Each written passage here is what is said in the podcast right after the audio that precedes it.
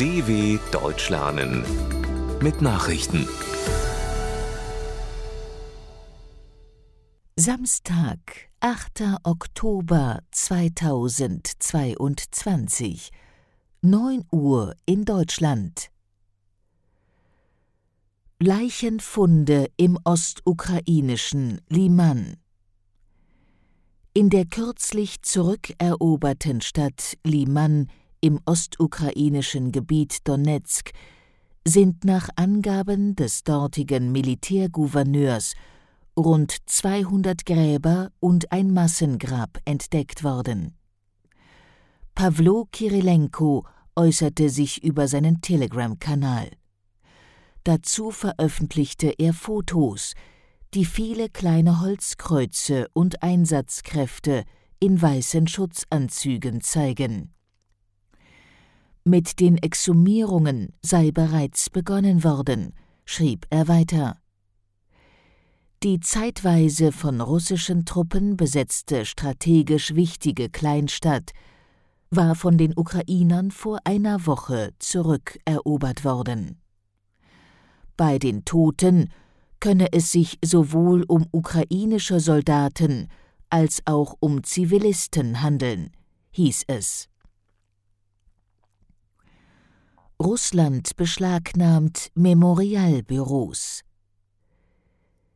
Die mit dem Friedensnobelpreis ausgezeichnete russische Menschenrechtsorganisation Memorial verliert nach ihrer Auflösung nun auch ihren Stammsitz in Moskau. Wenige Stunden nach Bekanntgabe der diesjährigen Nobelpreisträger ordnete ein Gericht in der russischen Hauptstadt die Beschlagnahme des Gebäudes an. Es sei in öffentliches Eigentum umgewandelt worden, hieß es zur Begründung. Memorial kündigte an, seinen Kampf um die Menschenrechte trotzdem fortzusetzen und den Nobelpreis zu feiern.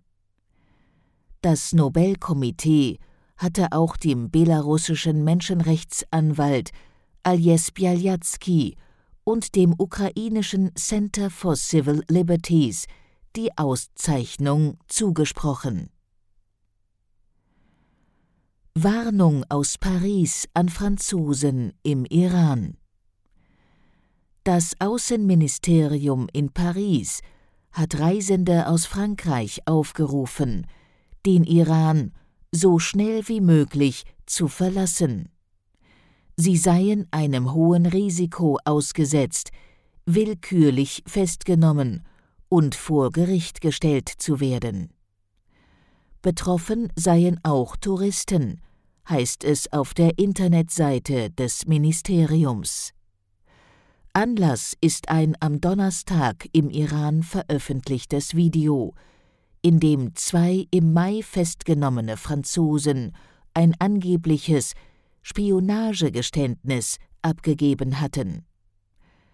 Das Außenministerium in Paris verurteilte das Video als unwürdige und empörende Inszenierung und forderte die sofortige Freilassung der beiden Franzosen. Österreich klagt gegen grünes AKW-Label. Wegen der Pläne der EU-Kommission, Atomenergie als nachhaltig einzustufen, zieht Österreich vor den Europäischen Gerichtshof in Luxemburg. Atomkraft und Gas seien weder grün noch nachhaltig, begründete Klimaschutzministerin Leonore Gewessler, Grüne, in Wien die Entscheidung. Nach Informationen der Zeitung Kurier macht die Regierung Verfahrensfehler geltend und argumentiert, die Kommission in Brüssel dürfe Entscheidungen von solcher Tragweite nicht treffen. Die Einstufung von Gas- und Atomkraft als nachhaltig soll laut EU-Kommission zum Jahreswechsel in Kraft treten. ICAO-Mitglieder einigen sich auf Klimaziel für Airlines. Der Weltluftverkehr soll bis 2050 CO2-neutral werden. Darauf haben sich nach Angaben der Internationalen Zivilluftfahrtorganisation ICAO die 193 Mitgliedstaaten der UN-Unterorganisation geeinigt.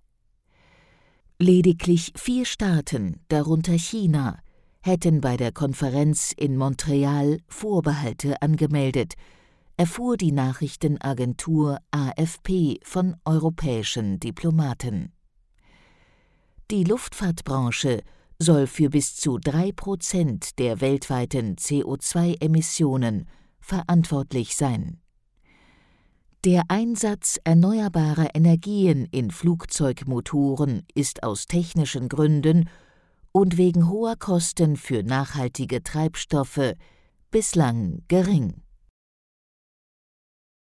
ESC-Austragungsort steht fest. Der nächste Eurovision Song Contest findet im kommenden Mai in der nordenglischen Stadt Liverpool statt. Das teilte der federführende Sender BBC mit. Nach den üblichen Regularien wäre die Ukraine eigentlich Gastgeberin des weltgrößten Popwettbewerbs. Das osteuropäische Land hatte den diesjährigen ESC mit der Band Kalush Orchestra gewonnen. Wegen des russischen Angriffskriegs in der Ukraine will die Europäische Rundfunkunion die Fernsehshow aber aus Sicherheitsgründen nicht dort austragen.